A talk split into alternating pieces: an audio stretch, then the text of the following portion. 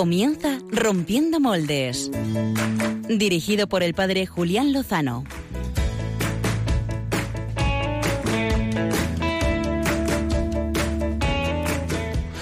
Muy buenas noches, queridos amigos de Rompiendo Moldes, amigos de Radio María. Bienvenidos a este nuestro último programa de junio. Ha comenzado el verano y nos acompaña la ola de calor. Nosotros os ofrecemos 55 minutos de buena radio para hacerla más llevadera. Déjame estar donde tantas veces piensas... Como habrán comprobado, no les habla el padre Julián Lozano, que se encuentra perdido por las tierras de Castilla y León con los niños y jóvenes del campamento de su parroquia de Cienpozuelos. Les habla en su lugar Álvaro González, al timón del barco, acompañado por el equipo habitual de Rompiendo Moldes para sacar adelante esta faena. Le mandamos un fuerte abrazo al padre Julián y nuestras oraciones para sostener a sus acampados y monitores. Donde el corazón empezó a latir, donde el corazón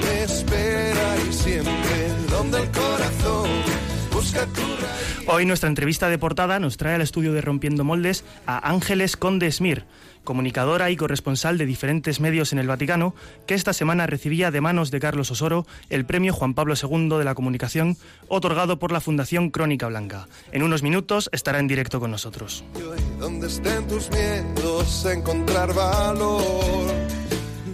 Estas últimas semanas se está preparando en las diferentes diócesis y movimientos de la Iglesia el sínodo sobre las vocaciones de los jóvenes que se celebrará el próximo año 2018 y que estará presidido por nuestro Papa Francisco.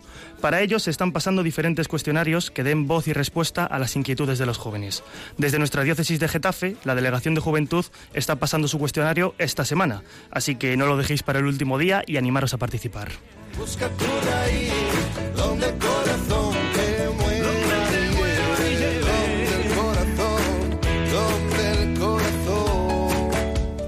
Esta semana saltaban a los medios diversas noticias de agresiones contra nuestra Iglesia. Una de ellas era la agresión a una religiosa de la Congregación de las Esclavas de la Inmaculada Niña por las calles de Granada, al grito de por monja. La otra, el asalto a la capilla de la Universidad Autónoma de Madrid, que se produjo la madrugada del pasado viernes, con objetos incendiarios y pintadas que nos amenazaban con alternativas violentas formas para dar luz. Desde aquí, pues queremos enviar todo nuestro apoyo y oración a la hermana agredida y su congregación y condenamos toda forma de violencia. Matizar también que la única iglesia católica que ilumina es la que está llena de Jesucristo, vivo, resucitado y presente en el sagrario, para ser luz del mundo y de los hombres.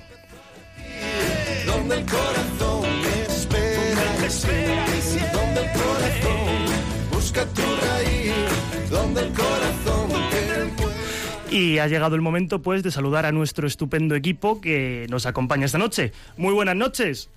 ¿Qué tal? Buenas noches. Muy bien, Clara, ¿cómo estás? Qué Muy alegría bien. verte. Has contestado la primera, hoy no te callas. Eh, ¿Qué más? Buenas noches, Álvaro. Buenas noches, Diana. Hoy debutas oficialmente con una sección, ¿verdad? Sí, más o menos. Vamos ¿Hay nervios aparte de ser comentarista o Bueno, ganas, más bien. ganas? Javier Hidalgo, buenas noches. Buenas noches. Hoy yo no estoy con mi sección, aunque no lo es, sino que se la roba otro. ¿A quién le robas la sección? Bueno, ya lo veréis. Me habrás pedido permiso, ¿no? Bueno, sí, ¿no? Si no, no estaría aquí. Y además he pasado de la cabina al estudio. Esto es un poco raro, la verdad. Pero bueno, bien, bien. Luego da por hecho que cuando servidor vuelva al control, tú volverás conmigo. O sea, no te acostumbres a ese silloncito. Sí, esto es momentáneo. Bueno, tenemos en el control a Germán García, que hoy está llevando las riendas. Muy buenas noches, Germán, y gracias. Muy buenas noches, Álvaro, ¿qué tal? Bien, bien, sin miedo y sin nervios, no pasa nada. No Esto te es- veo nervioso, eso No. es lo importante. Nos acompañan también dos personas más en el estudio. No es la primera vez que están. Eh, se pueden presentar ellos o, bueno, uno de ellos es Jesús. Hola, buenas noches. Jesús, ¿tú quién eres? Recuérdanoslo. Soy el hermano de Clara. Muy bien. Repitiendo experiencia de rompiendo moldes. Así es. ¿Y a tu lado quién está? Yo soy Estrella. Hola, Estrella. Bueno, eh, nada, eh, no os he preguntado, chicos, qué es lo que nos vais a traer cada uno, eh, por hacer un pequeño resumen. Eh, tú me has dicho, Javi, que vas a sustituir a alguien, pero no de quién nos vas a hablar. Pues yo voy a sustituir al que habla, que es Álvaro Quigo González y a José Villalón, con todos mis respetos. Y voy a traer a- en los biorritmos a una artista americana. Yo solo adelanto que es muy amiga de, de nuestro querido Matt Maher. Lo vas a hacer también, que me van a despedir a mí de biorritmos. Esa era la intención, hombre. Clara, ¿tú qué vas a traer? Pues yo voy a hablaros de unos youtubers muy especiales porque son sacerdotes. Mm, Muy bien. Diana. Pues yo voy a hablar de un tema muy importante que es la desigualdad y la pobreza. calentito viene el programa y viene pisando fuerte Diana. Bueno, eh, quería preguntar, Javier Hidalgo, ¿nos puede recordar el hashtag de esta noche? Por supuesto, hoy soy multifunción. Eh, recordaros que participamos con el hashtag Moldes116. Cualquier pregunta que tengáis para nuestra entrevistada, que va a ser ahora en un momento, eh, lo podéis hacer con el hashtag, también lo podéis hacer mencionándonos directamente en la cuenta de arroba rompmoldes. Y os animo a que la hagáis, de hecho. Sí, por supuesto también os invito a, escribirnos, ¿no? Tenéis nuestro correo rompiendomoldes@radiomaria.es y también nuestra dirección postal, que podéis mandarnos vuestras cartas aquí a Radio María. A nosotros nos encanta recibirlas. Luego ya otra cosa es que que lleguen ¿no? y que la respondamos o cumplamos con las exigencias. Todavía tenemos pendiente ir a La Rioja. Eh, la dirección para enviarnos cartas es Rompiendo Moldes Radio María, Paseo Lanceros, número, número 2, 28024, Madrid. Y bueno, sin más dilación, vamos a pasar a nuestra entrevista de portada.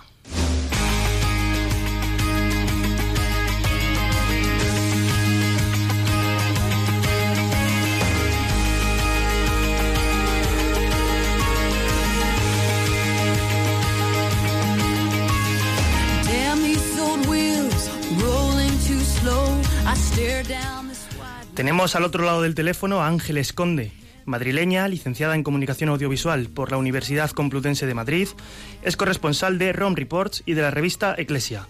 Ha trabajado para Popular Televisión y la revista Misión y ha tenido multitud de colaboraciones en periódicos y televisiones católicas. Ha impartido clases en la Universidad Francisco de Vitoria y esta semana recibía el premio Juan Pablo II de la Comunicación de manos de la Fundación Crónica Blanca por sus valores, vocación y misión basadas en el servicio. Ángeles, muchas gracias por atender la llamada de Radio María. Hola, muy buenas noches. Muchas gracias a vosotros por llamarme. Muchas gracias a ti por atendernos. Eh, lo primero, nada, felicitarte por el premio, mm, el premio Juan Pablo II. Eh, ¿qué, qué sensaciones te ha, te ha dado recibir este premio? Muchas gracias por vuestra felicitación. Sensaciones. Pues mira, te diré, para mí es paradójico porque yo tengo la máxima de que el periodista nunca es el protagonista, ¿no? Entonces, de repente convertirme en la protagonista de la noticia es como contra natura para mí, por así decirlo, porque nosotros como periodistas lo que tenemos que hacer es dar el protagonismo a aquellas personas que no lo tienen por H, por B, pues eh, por indiferencia del propio mundo, de la propia sociedad en la que vivimos, nuestra misión, nuestra vocación es dar la voz a aquellos que no tienen voz. Entonces, en este caso, que me den a mí un premio me resulta un poco paradójico y extraño, pero no obstante, no puedo decir más que eh, me siento muy honrada, lo agradezco mucho y todavía considero que es inmerecido porque yo me veo en parvulitos del periodismo. Bueno, eh, comentas eso de que mm, el protagonista de la noticia tiene que ser el otro, ¿no? Que el periodista nos tiene que llamar la atención. Esta vocación me llama un poco la atención, ¿no? ¿De dónde viene esa idea?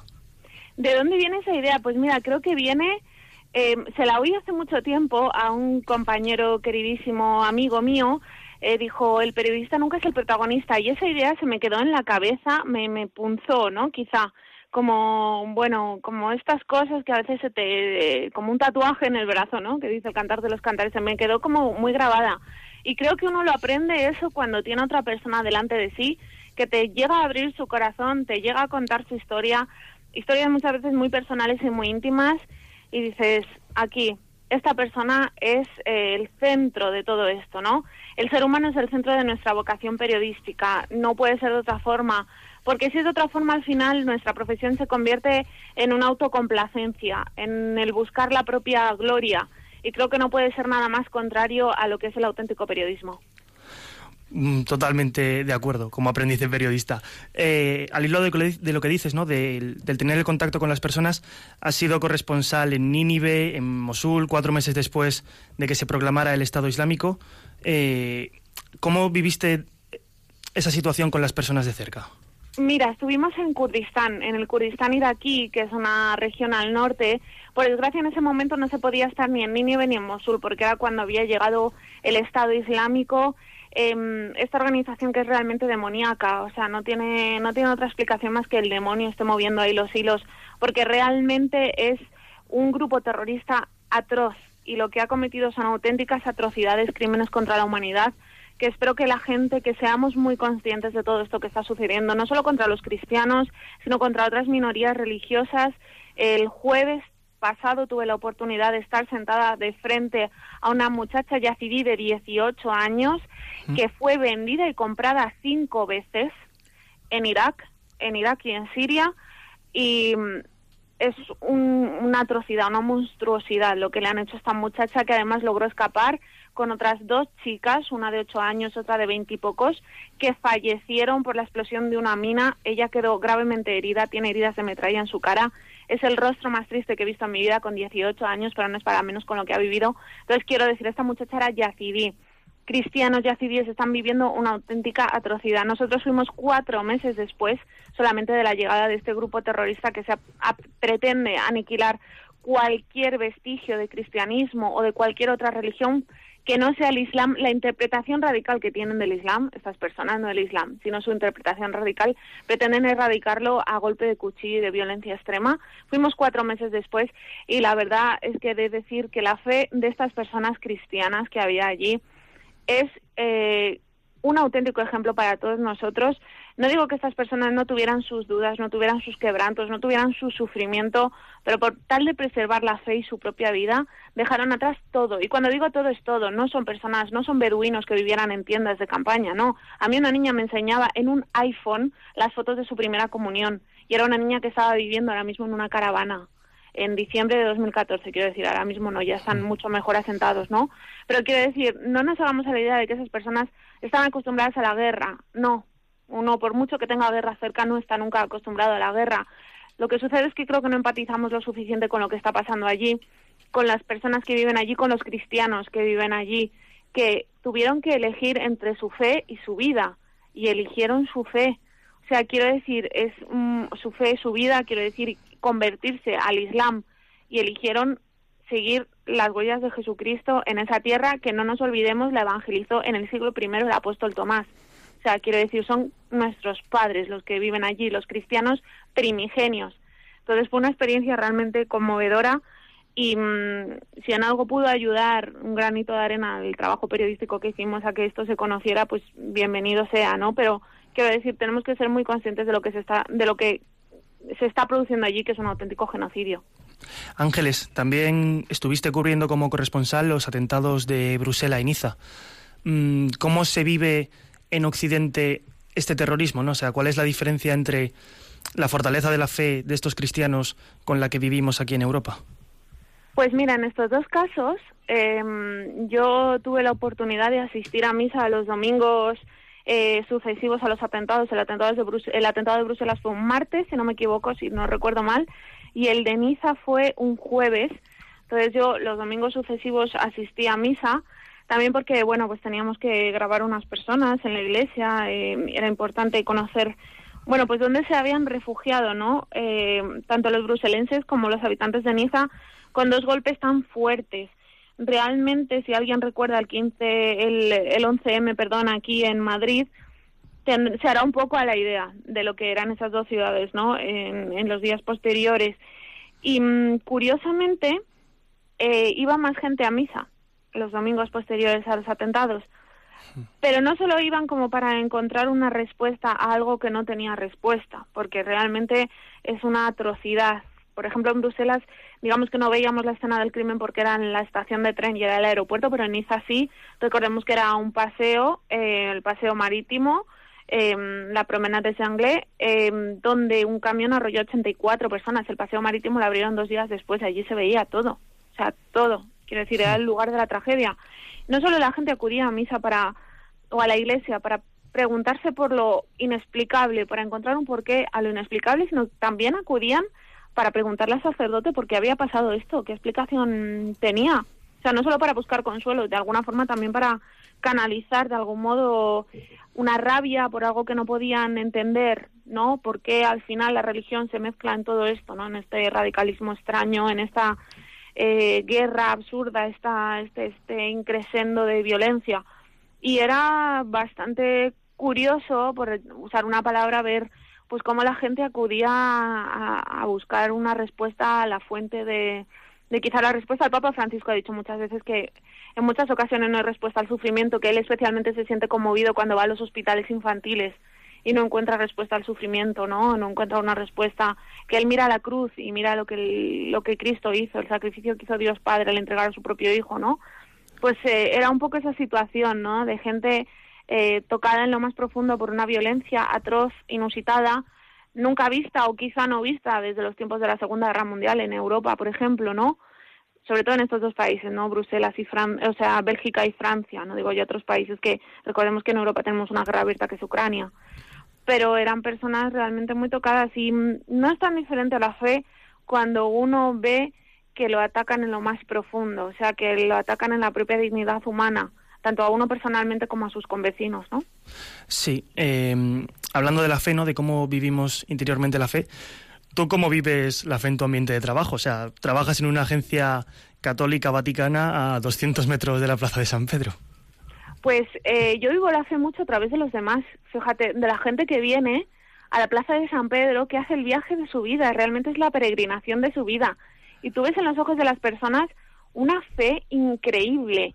O sea, que han pasado años y años ahorrando, planeando una peregrinación hasta Roma eh, para estar una hora en la audiencia general o 20 minutos escuchando en el Ángelus al Papa Francisco desde la ventana del estudio en el Palacio Apostólico o porque el Papa Francisco les pasa un poco de cerca el miércoles en la audiencia general y es impresionante el entusiasmo y la fe de la gente y de verdad la gente viene con todo el corazón y con toda la fe mm, de la que es capaz.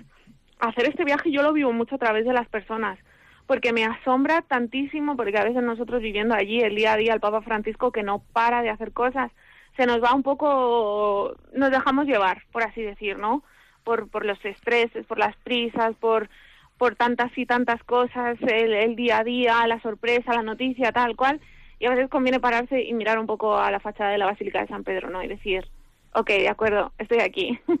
Porque eh, es muy fácil dispersarse, pero sobre todo también mirar los ojos de la gente que viene, las personas que peregrinan, que vienen con una fe, eh, bueno, mm, inabarcable, no, no, inmesurable, y es precioso, realmente muy bonito. Hablando de estas peregrinaciones, ¿no? Tú peregrinaste con el Papa Francisco en el avión de los periodistas a Fátima. ¿Cómo nos puedes contar esta experiencia?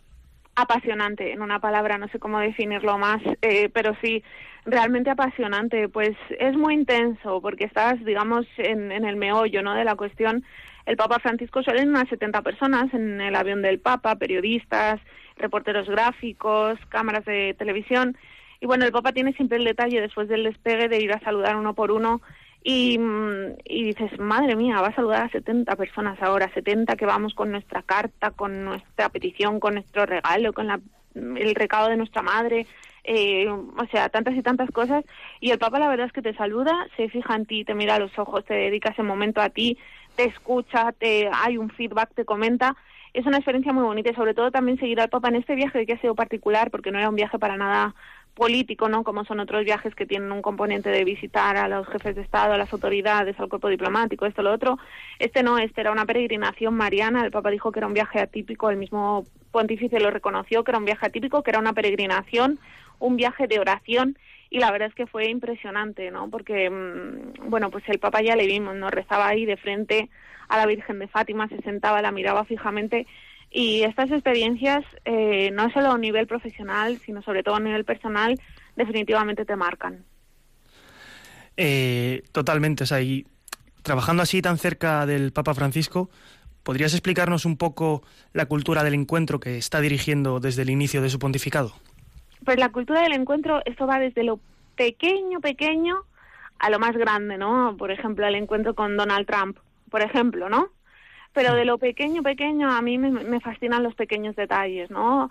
Eh, cultura del encuentro, para mí, es que son cosas como que él se quede a saludar después de la audiencia general casi una hora primero a los novios que llegan, ¿no? Porque sabes que cuando uno es recién casado durante un año, vestido con el traje de novio, puede ir allí, tener un lugar privilegiado en la audiencia, pues se queda a saludar a ellos, se queda a saludar a otras personas, eh, en los encuentros con personas enfermas, saluda a los enfermos, escucha a los chavales jóvenes, con los niños tiene un tacto especial, se entiende perfectamente bien con los niños, tiene detalles asombrosos como invitar a almorzar a los refugiados que trajo en el avión papal desde Lesbos, eh, estar pendiente de sus historias, de sus vidas. eh, pues ahora no puede viajar a Sudán del Sur, por ejemplo, que le había anunciado que iba a viajar con el arzobispo anglicano Justin Welby, no puede viajar porque la situación no es como para viajar y entonces destina medio millón de dólares a tres proyectos. O sea, quiero decir, es, es- tiene una cosmovisión global de todos los problemas que suceden en el mundo, que luego contrasta con estos pequeños detalles. Por ejemplo, falleció una persona, una mujer que estaba empleada en la Casa Santa Marta y él fue a su velatorio, era una mujer etíope, él fue a su velatorio, que había una o dos personas, y dejó un ramo de flores blancas en el velatorio de esta mujer, que son cosas que tampoco es que son noticia, ¿no?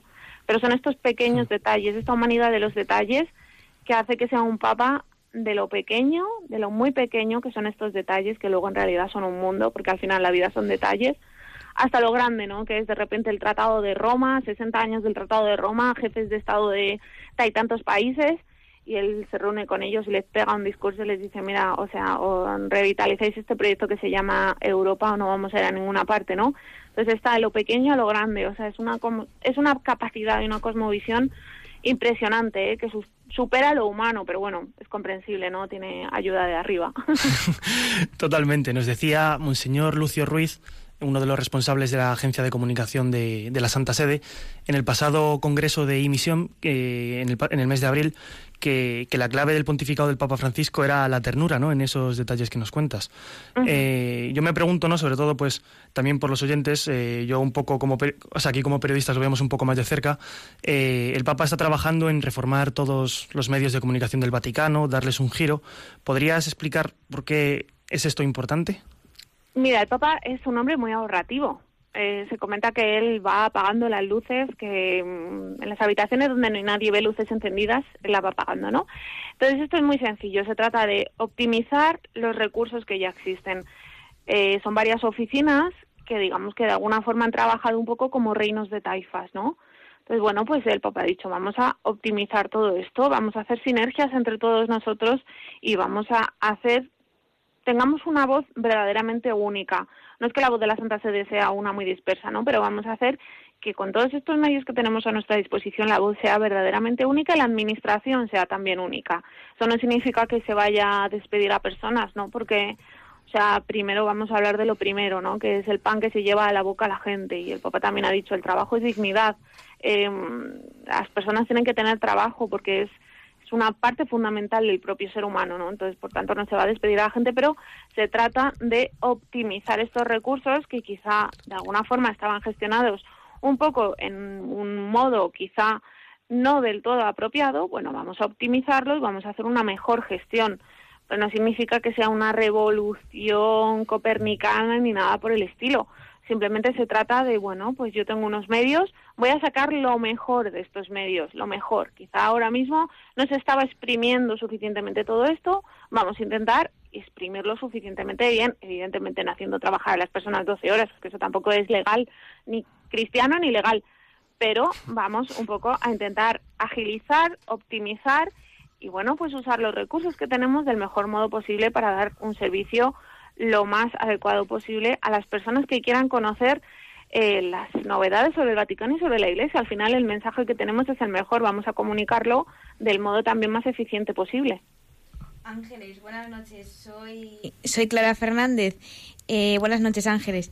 Hola. Eh, yo te quería plantear una, una cuestión. Eh, no cabe duda que bueno recibir un premio es una gran satisfacción, pero siendo tan joven como tú, ¿no supone también una gran responsabilidad? Mira, esto es como lo que decía Spiderman, ¿no? Un gran poder conlleva una gran responsabilidad. no es que yo tenga un gran poder, quiero decir. Eh, pero sí, sobre todo es un estímulo. Fíjate, yo no lo veo como una gran responsabilidad, en plan, Dios mío, dame cae sobre el cogote un peso gigante, ¿no? Pero lo veo más como un estímulo. O sea, es decir, es como mm, cuando te ponen en las notas, una nota y la nota del colegio, ¿no? Te ponían ahí cosas y luego te ponían notas aparte, ¿no? Como va bien, va mal, va regular necesita mejorar, bueno, pues esto es un va bien, ¿no? Si es un va bien, pues vamos a seguir por esta línea, ¿no? Algo estaremos haciendo medianamente correcto. Eh, es un estímulo. Para mí lo veo como un estímulo. Es verdad una responsabilidad, por supuesto, porque de repente como que más ojos se han puesto en mí. Pero sobre todo no quiero que se pongan en mí, quiero que se pongan en las historias que yo puedo llegar a contar.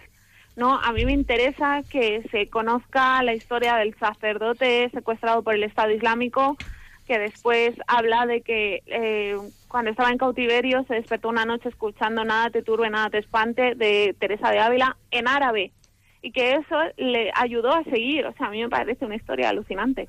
O mm, de la superviviente del genocidio de Ruanda, ¿no? Que llega a ver al Papa, le bendice un rosario y que ella dice que rezar el rosario le salvó de eh, su cautiverio, que pasó en un cuarto de baño tres meses minúsculo con otras dos mujeres escondidas porque las iban a asesinar. O sea, o de la historia del superviviente de Auschwitz, un señor judío que presenta un libro que lo prologa el padre Lombardi, ¿no? O sea, cosas maravillosas, ¿no? Historias maravillosas. Entonces es verdad que es una responsabilidad en el sentido de que hay más ojos puestos en tu trabajo, pero por otro lado es un estímulo como para decir, pues será que el trabajo que he hecho hasta ahora no está tan mal. Eh, buenas. Buenas noches, Ángeles. Soy Javier Hola. Hidalgo, aquí colaborador. Eh, bueno, antes de lanzarte mi pregunta, decirte que me ha hecho mucha ilusión cuando me he enterado de que te íbamos a entrevistar, porque después, buscando por las redes sociales, eh, me he dado cuenta que tú me diste una clase en Semites, que para los que no lo sepan, es un curso de monitor de ocio y tiempo libre de nuestra diócesis de Getafe, y, y al ver que, eh, oye, íbamos a entrevistarte, he dicho, anda, mira, pues, eh, qué guay, ¿no? Eh, y mi pregunta, o sea, la cuestión que te quería plantear, estábamos hablando del tema de la cultura del encuentro y es cierto que obviamente, bueno, tú como comunicadora dentro de los medios cristianos, pues lo tienes que hacer de una manera muy explícita, ¿no? Y el mensaje pues es el que es, ¿no? Pero fuera de estos medios, también como periodista, pero también como persona que está en las redes sociales, eh, yo también lo estoy, ¿no? Yo no soy periodista, pero sí que siento esta responsabilidad de que el mensaje que, que en mis redes lanzo tenga, tenga ese tinte, o sea, tenga ese, ese reflejo y ese rostro de Jesucristo. Pero eh, luego me paro a pensar, bueno, es una cuestión ya que llevo pensando bastante tiempo, el tema de que muchas veces lo hemos hecho mal porque hemos ido con lo que yo digo el bibliazo, ¿no? O sea, eh, vamos con lo que es la doctrina, con lo que son los mandamientos y demás a las personas, sobre todo a las que más cerca tenemos, pero no nos damos cuenta que también en las redes sociales, pues esto obviamente llega a mucha gente, ¿no? Y que, o sea, en definitiva, por resumir, que me lío, que el mensaje que muchas veces lanzamos en las redes, ¿no? Eh, fuera ya de nuestro ámbito laboral, sea el que sea, el que sea es eh, muy, eh, no, no me gustaría decir explícito, pero sí que es demasiado eh, a veces agresivo eh, y, y podría ser un poquito más eh, atractivo en el sentido de esos gestos que, por ejemplo, tiene el Papa, ¿no? Con la gente, simplemente saludar, simplemente ser original, simplemente ser auténtico. No sé, o sea, cómo lo ves tú o cómo lo vives tú, que puedes decir a los oyentes de la experiencia que tienen. Ya te digo, tanto a nivel profesional como a nivel personal, como persona, obviamente, que está en las redes. Mira, simplemente con la agresividad no se va a ninguna parte. Eh, con el esto es así y punto, no se va a ninguna parte. Con el esto es así y te lo explico, sí se va a alguna parte. Pero con la agresividad, con el ordeno y mando, con la política de estos consumados no se va a ninguna parte, pero ni en la vida, ni en las redes sociales, ni nada por el estilo. Em, mira, para mí un ejemplo es una conversación maravillosa que en Facebook en, el perfil de una amiga tuvieron dos de sus contactos. Era un chico homosexual y un sacerdote. Y empezaron a hablar del mar y los peces y de repente empezaron a hablar de cosas serias. Con un respeto y una finura el uno por el otro, que de verdad esa conversación sería para enmarcar. Eh, quiero decir, dos personas con un- una posición diametralmente opuesta, no solo con una posición, ¿no? sino con un- una postura entre la vida diametralmente opuesta, que tuvieron una conversación deliciosa, deliciosa en, en la web, ¿no? Sobre pues, la fe, Dios y tal. Una conversación realmente deliciosa y con el sentido del humor. De verdad, el Papa es muy eh, bromista en ese sentido y muchas veces con esas bromas se gana la gente porque rompe el hielo. Em, en las redes sociales es verdad, mira, la mejor red social, la mejor red social para mí es una cafetería y un café. Pero es verdad que estamos en el mundo en el que estamos y evidentemente uno em, tiene que comunicarse así porque no podemos no estar en el continente digital, como lo definía Benedicto XVI. No se puede no estar. Vamos a dejar de engañarnos. No se puede no estar. Tenemos que estar.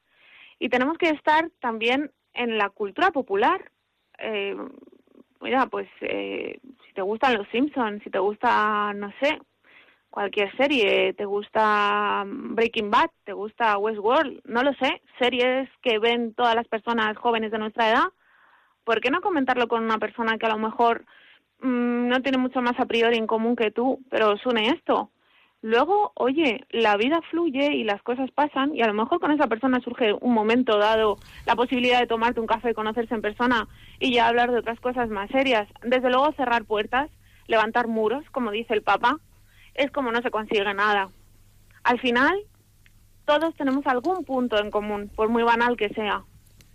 Puede ser desde el más profundo que sea la misma la fe en un mismo Dios, en Jesucristo, al más trivial, que sea qué serie estás viendo ahora en este momento, qué serie sigue. Ángeles, eh, Bueno, creo que es humanidad, o sea, cuestión de tú yo nos unen cosas, ¿no? Nos unen cosas, sea por internet, sea por redes sociales, sea en persona. Y si de las redes sociales se pasa a la mejor red social, que es una cafetería, un café, una Coca-Cola, lo que tú quieras, mejor. Eso es, Ángeles, a desdigitalizar. Pues por aquí seguiríamos entrevistándote el resto del programa porque los miembros del equipo se han quedado con preguntas, pero mm, el tiempo que tenemos es muy limitado. Así que agradecerte una vez más que hayas atendido nuestra llamada, el testimonio que nos acabas de dar y, y el trabajo que estás realizando como comunicadora al servicio de la Iglesia, que es una pasada. Muchas gracias a vosotros. Yo sé que hablo mucho, ¿eh? Cualquier día me llamáis y seguimos hablando, no pasa nada. Ese café Gracias del que hablas. Eso es, eso es. Oye, veniros a Roma que hay capuchino, que está muy bueno. No lo digas muy alto que podemos tomarte la palabra. bueno, muy bien. bueno, pues muchas gracias, Ángeles. A vosotros un abrazo fuerte. Un abrazo. Bueno, escuchábamos a Ángeles, ¿no? Para los oyentes que se hayan incorporado a la mitad de la entrevista, comunicadora audiovisual, eh, trabaja, es corresponsal en ROM Reports y en la revista Eclesia y acababa de ser premiada con el premio Juan Pablo II de la Fundación Crónica Blanca. Pero rompiendo moldes sigue, tenemos que seguir mm, eso, rompiendo moldes y cambiando nuestros esquemas. Ahora pasamos de la entrevista a nuestras secciones y vamos a ellas de la mano de Clara Fernández.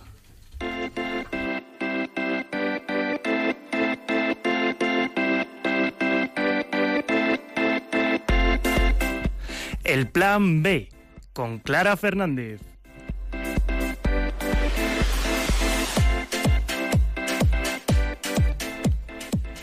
El plan B de esta noche va de youtubers, pero de unos muy peculiares. Y es que cada vez son más las personas que escogen este medio para darse a conocer. YouTube y las redes sociales son un arma poderosa para transmitir un mensaje que llega a todo el mundo.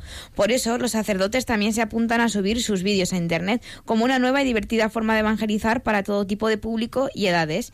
Y aunque son muchos, hoy en el plan B hablaremos de cinco de los religiosos youtubers españoles que he seleccionado por su originalidad en contenidos y propuestas. Son muchos más, por supuesto, y me hubiera encantado poder hablar de todos, pero el tiempo no nos da para más.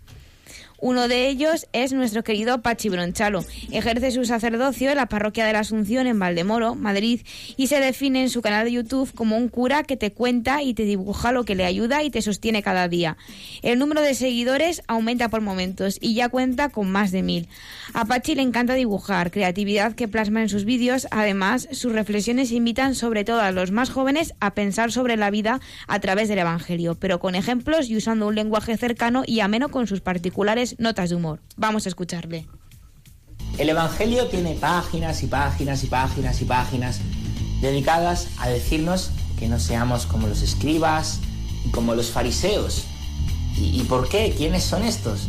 Pues aquellos que viven una falsa religión y aparentan ser de una manera por fuera, pero por dentro el corazón lo tienen seco, lo tienen sucio. Podemos caer en este peligro. Hoy en día, nuevo modo de nombrar el fariseísmo se llama postureo. Otro sacerdote que se ha lanzado a YouTube es Carlos Dorado. A este sacerdote de la diócesis de Getafe le encanta la naturaleza y plasmarla con su cámara de fotos. Por eso su canal de YouTube está lleno de tutoriales dirigidos a los amantes de la fotografía, para ayudarles a perfeccionar su técnica y ver la naturaleza a través de las imágenes como un regalo de Dios. También tenemos a Javier Sánchez, más conocido en redes sociales con el seudónimo Javier S. Collado, un seminarista de la diócesis de Plasencia que acaba de iniciarse como youtuber y hace, hace apenas dos meses y sus vídeos superan ya las mil visualizaciones. Se define como seminarista, como community manager, intérprete de lengua de signos y desde hace poco videoblogger. Desde su canal, al que considera una nueva aventura, comparte lo que ha cambiado su vida y responde a preguntas de sus seguidores, como estas. Hola amigos, bienvenidos a The Big Bang Theory, el vídeo sobre el origen del mundo y sobre el origen del hombre. Es una pregunta que me ha llegado a través de los comentarios de uno de los anteriores vídeos de YouTube. Vamos a ello. Vamos a comenzar con una breve explicación de qué es el Big Bang. Daniel Pajuelo es probablemente uno de los sacerdotes youtuber más influyentes del panorama español. Y atención, su cuenta supera nada más y nada menos que los 14.000 seguidores. Daniel, más conocido como SM Dani, es un sacerdote marianista experto en marketing de redes sociales. Da clases en el Colegio Hermanos Amorós de Madrid e imparte religión aplicando nuevas tecnologías como los videojuegos. Además, es uno de los fundadores de la organización y misión dedicada a la evangelización en Internet un sacerdote que pone la tecnología al servicio de Dios. En YouTube está también un cura divertidísimo. Es el padre Antonio María Domenech. Actualmente es párroco en Santa María del Campo Rus, Cuenca. Se hace llamar Sotana Rural, porque a través de su canal cuenta sus experiencias pastorales del mundo rural, vistas según su definición, y leo textualmente, por un párroco de pueblo, feliz de serlo y de sus gentes. Antonio María está en todas las redes sociales, incluso tiene un blog personal. Hola, muy buenos días a todos. Vamos aquí en el coche y hemos descubierto que ha empezado el calor. Y conforme empieza el calor comienzan las preguntas de ¿por qué no se quita usted la sotana? ¿No tiene usted calor? ¿No le molesta? Voy a responderlo por aquí porque quizás le sirva a alguien la respuesta. En primer lugar, no me quito la sotana porque no me da la gana. Porque todo el mundo en España viste como quiere. Y hay miles de personas que llevan tejanos rotos, camisetas sucias, incluso gente que lleva ropa que no tapa y nadie les dice nada. Esta noche hemos hablado de cinco sacerdotes youtuber. Cada vez son más los que se apuntan a usar esta tecnología para hacer llegar a Dios a todo el mundo. Os lanzo una pregunta, Clara. ¿Cuál, qué youtuber religioso o no religioso nos recomendaríais vosotros? Yo es que religioso los ha dicho todos Clara y que conozca bueno, no, en realidad no, pero yo, yo sigo a uno que me gusta mucho que se llama Luzu Blogs, pero bueno, muy católico el hombre y cristiano no es, pero es, tiene un contenido muy bueno. A ver, yo a Sotano Rural no le conocía, pero haciendo la sección, la verdad es que yo creo que es mi favorito ahora. Diana. Pues yo la verdad es que no conozco a ninguno de estos muchos, pero sí he visto algún vídeo algún vídeo de Carlos Dorado. Bueno, pues toma nota, te suscribes, dale a like, a la campanita para que te lleguen las notificaciones y los veremos pronto. Yo, pues, eh, me quedo a lo mejor con Víctor Bustillo, ¿no? Un buen amigo de la diócesis de Getafe, o incluso con Javier Hidalgo, cuando subía sus temas a YouTube, también hacía cosas muy buenas, ¿verdad? Las hacía, las hacía. Las hacías. bueno, vamos a seguir con nuestro programa, que seguimos con un ritmo de locos. Ahora, pues, con el estreno de Diana en su sección, que todavía no tiene nombre, pero que lo que nos trae es muy interesante.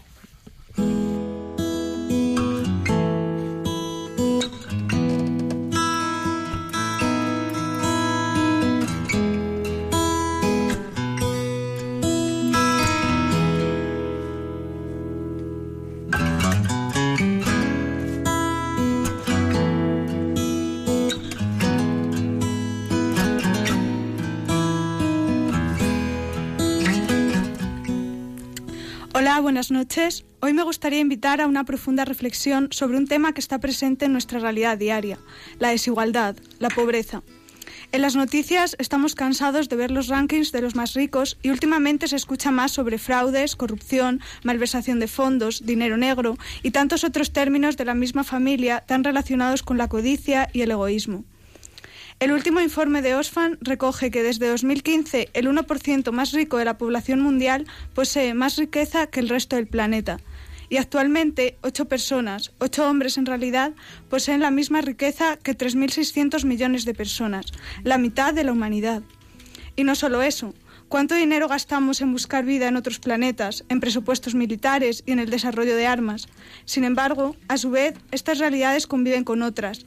La pobreza, la guerra, el hambre, el miedo, la vulnerabilidad, generalmente unidas entre sí. Y que conviven con las anteriores, pero no por casualidad, sino porque son consecuencia de ellas. Aunque este tema siempre me ha contrariado, escuchar en el telediario que en Siria hay personas que no tienen absolutamente nada para comer y se ven obligadas a alimentarse de hierba, verdaderamente me ha impactado. Pero por desgracia es la realidad diaria de muchas personas, no solo en Siria. Cuando oímos hablar de las guerras desde nuestras casas, inmersos en nuestra vida diaria, a menudo no nos paramos a pensar en todas y cada una de las consecuencias que ésta tiene y cómo lo terminan pagando quienes menos lo merecen. Y esta, esto me ha llevado a pensar en los niños. Niños que han vivido o están viviendo en este ambiente toda su infancia y que probablemente creen que el mundo es así y que eso que viven día a día es lo normal. ¿Tienen acceso a una verdadera educación estos niños o se ven obligados a trabajar para que sus familias puedan salir adelante? ¿Dónde quedan sus derechos? Las opciones que tienen estas personas de mejorar su situación son más bien pocas. Pero no necesitamos irnos muy lejos para comprobar esta realidad. En nuestro entorno también hay personas que pasan hambre, que no tienen dónde vivir, que no han podido acceder a una educación. Sin embargo, no solo los poderosos son culpables de ellos, sino que cada uno de nosotros, con nuestra indiferencia o nuestra falta de actuación, de protesta para acabar con esta realidad, contribuimos a su permanencia y adquirimos una parte de la responsabilidad, de la culpa. Como dijo el Papa Francisco en el Foro Económico Mundial de Davos, llorar por la miseria de los demás no significa solo compartir sus sufrimientos, sino también y sobre todo tomar conciencia de que nuestras propias acciones son una de las causas de la injusticia y la desigualdad. Todos tenemos la obligación de luchar por la igualdad y siempre que desees ver un cambio, debes dar tú el primer paso.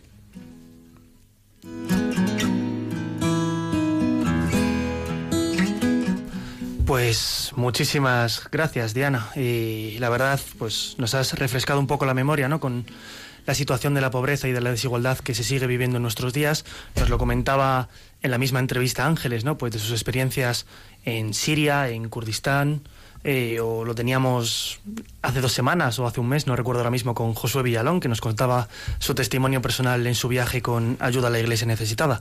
Aquí desde Rompiendo Moldes, pues siempre tratamos de apostar por por la por combatir esta desigualdad y, dar y dar voz a, todo el que no la tiene.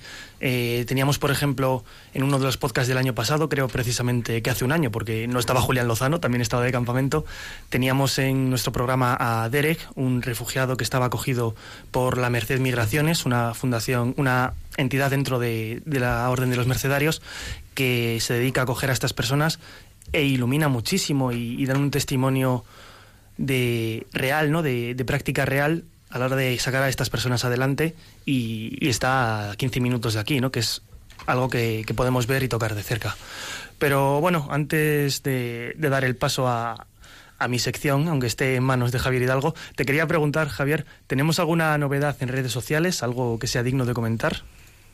Pues eh, no, la verdad que no. O sea, como no hemos hecho la pregunta de la semana, todo hay que decirlo que esto se nos ha pasado, pues es verdad que no ha habido la misma repercusión. Sí que hay la actividad típica del retweet, del me gusta, y mira, acabo de ver que Javier Collado, del que acaba de hablar eh, Clara, eh, ha publicado un tweet en el que nos ha nos ha mencionado con respecto al vídeo este del Big Bang Theory.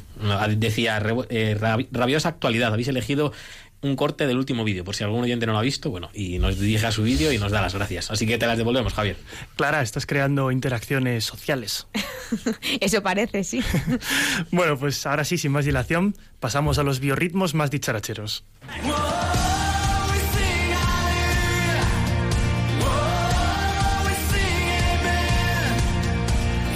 Biorritmos con Javier Hidalgo.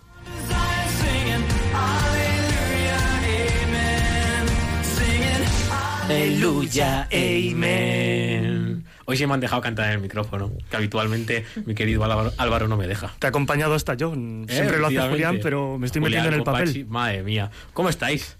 ¿Cómo estáis? Pues la verdad se está quedando una noche muy agradable con el aire acondicionado del estudio. Sí, ¿verdad? Al lado de Clara, que siempre nos separa un cristal, ahora no me pone burlas, no me hace Ahora caras. estamos cara a cara. bueno, pues yo os reconozco que estoy un poquito nervioso porque nunca he hecho una sección como tal, aunque sí que ya ayudé a Álvaro hace unas semanas, pero llevar una sección entera, oye, pues tiene una responsabilidad... Eh, muy seria, ¿no? No te tires tanto el pisto, que ya cantaste una vez en directo. bueno, es lo mismo. Eh, de todas maneras, antes de empezar, quiero decir mis máximos respetos a don Álvaro González, que está dirigiendo el programa hoy muy bien, también a don Josué y a don, que lleva esta sección. Los respetos a Josué, que es el músico, es el rapero, yo soy... Bueno, pero pues, tú también llevas la sección, hombre. Entonces, nada, espero poder traeros, como, os- como lo hacen ellos, música de actualidad y música además que tenga que contenga mensaje. Así que nada, no me quiero enrollar mucho, vamos a empezar. Eh, hoy os queremos presentar a la cantante, pianista y compositora americana, entre otras muchas cosas, eh, Audrey Assad. Y digo entre otras muchas cosas porque, como vamos a escuchar en un rato, eh, más que músico solamente, Assad es toda un artista, eh, mezcla eh, otra serie de facetas plásticas y, y no tan plásticas eh, dentro de su música. Audrey nació en New Jersey, hija de un refugiado sirio, lo que llama la atención, y su familia pertenecía a una comunidad cristiana protestante donde empezó su formación musical. Empezó a tocar el piano con solo dos añitos, pero ella misma nos dice en la biografía de su página web que en su comunidad no se tocaba ningún instrumento los domingos, como estamos acostumbrados aquí con nuestras guitarritas, sino que aprendía a cantar de los libros de himnos eh, en armonía a cuatro voces. Esto, pues para quien no lo sepa, es que aprendían a cantar a capela a cuatro voces. Los himnos, pues que podemos encontrar en la Biblia, los salmos y otro tipo de himnos. Eh, lo que también influye, como vamos a ver al final, en su música más actual. Eh, pasó por una adolescencia complicada, sufriendo acoso en la escuela, donde le costaba encontrar su propio espacio. Y desde los 18 años empezó a trabajar de una manera ya más profesional con artistas de la llamada música cristiana contemporánea. Esta música es mucha de la que os traemos a veces a Rompiendo Moldes. Pero en 2007 se convirtió al catolicismo. Una de las personas que más la acompañó desde el principio, tanto en su camino de fe como en su carrera profesional, ¿quién creéis que fue? Lo tengo en el guion, pero... Pues el que hemos dicho antes, su querido y gran amigo Matt Meyer. Eh, en 2008 publica su primer EP, Firefly, que, pero no es hasta 2009 cuando firma con Sparrow Records el contrato de su primer álbum, The House You Are Building, la casa que tú construyes, que ve la luz en 2010 y que logró importantes reconocimientos, ojo, como el mejor álbum de música cristiana en 2010 por el gigante de la venta online Amazon. ¿Cómo os quedáis? E, o ser el número 12 en la lista Billboard en la categoría, obviamente, de música cristiana. Vamos a escuchar ahora Restless, canción de este álbum que interpreta junto a su amigo Matt Maher y que nos habla de esa inquietud que sentimos en el corazón hasta que podemos descansar en Dios. Este tema es de clara inspiración agustiniana, nos recuerda a la frase de San Agustín, nos hiciste Señor para ti y nuestro corazón está inquieto hasta que descansa en ti. Rise into your heart,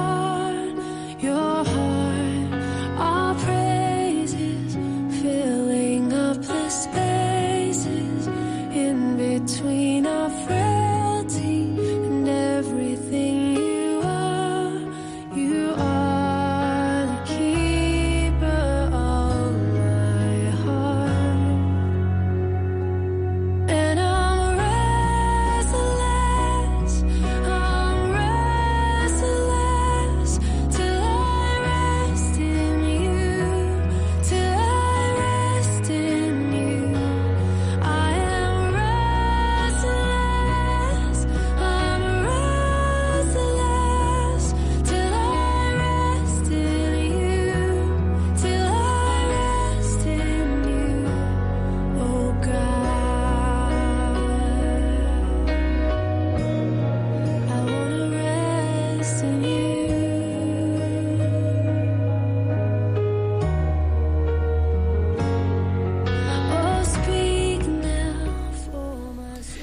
En 2012, Audrey publica su segundo álbum de estudio, Heart, eh, Corazón, que supone un desarrollo del estilo que ya reflejaba en su primer trabajo, en esa línea de música comercial, eh, con temas como Sparrow, Blessed Are the, the Ones o Breaking You. Pero en 2013, Audrey decide que quiere orientar su música al ámbito litúrgico y de la adoración, no tanto al mundo comercial.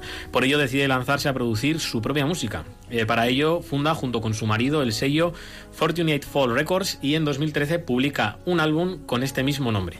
Su intención se ve reflejada directamente en sus canciones. Es una música con menos instrumentos, más calmada, que no por ello pierde su intensidad, pero que invita más a la oración.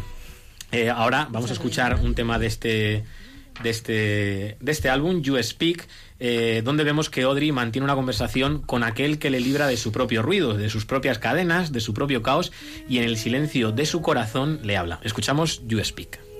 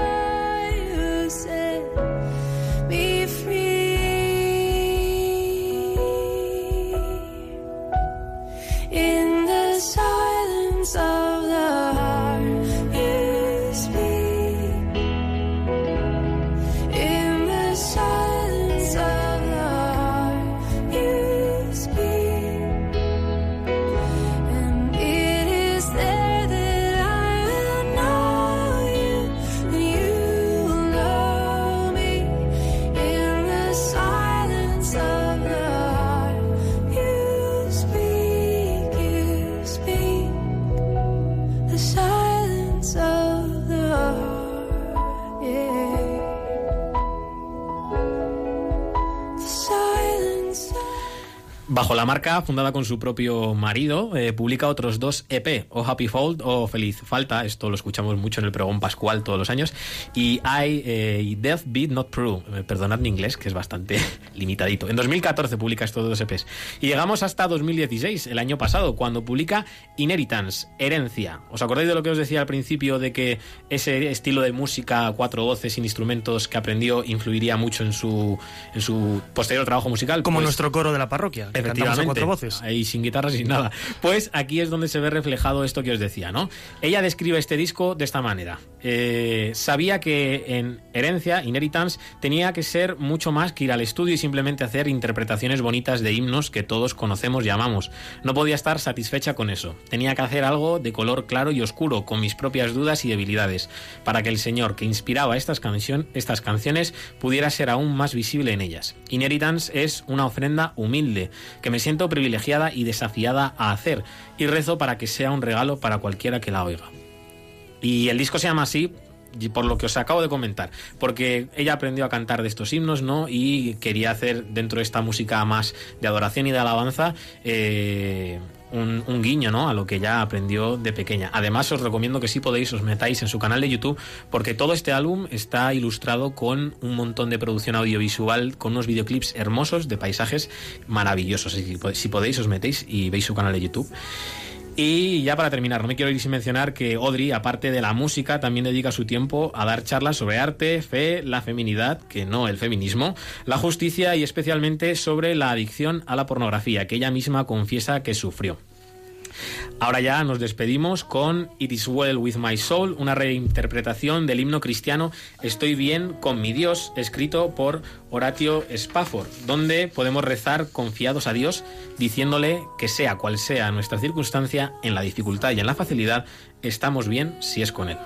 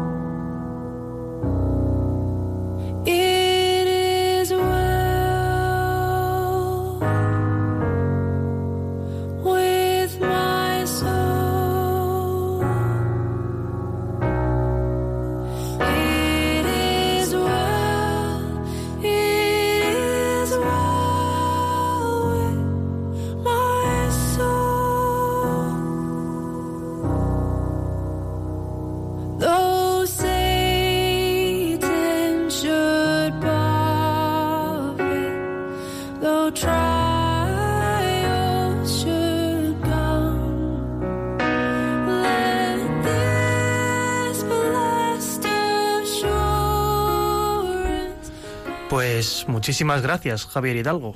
A vosotros. Ha estado a la altura, ¿eh? Desde luego, la semana que viene le presento a Julián mi dimisión y nada. Bueno, pues nada, ha sido fácil, ¿eh? no, ha sido, ha sido brutal. Eh, nada, agradecer también a Clara Fernández su repaso sobre los youtubers.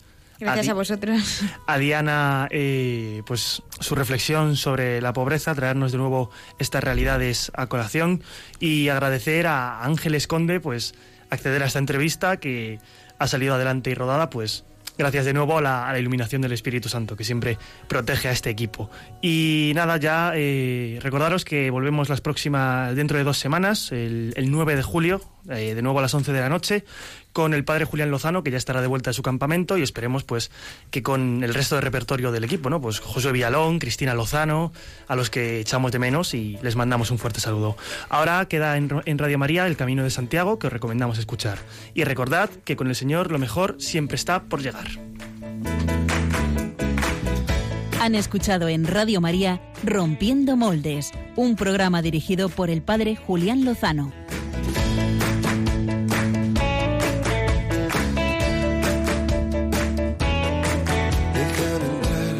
Donde estén tus sueños, donde tus anhelos se ponen al sol. Déjame estar donde tantas veces piensas que no puedes, tal vez pueda yo. Déjame que sea yo tu fortaleza. Déjame vivir allí donde brota todo, donde nace todo, justo en la raíz. donde el corazón empezó a latir, donde el corazón te espera y siempre, donde el corazón busca tu raíz, donde el corazón.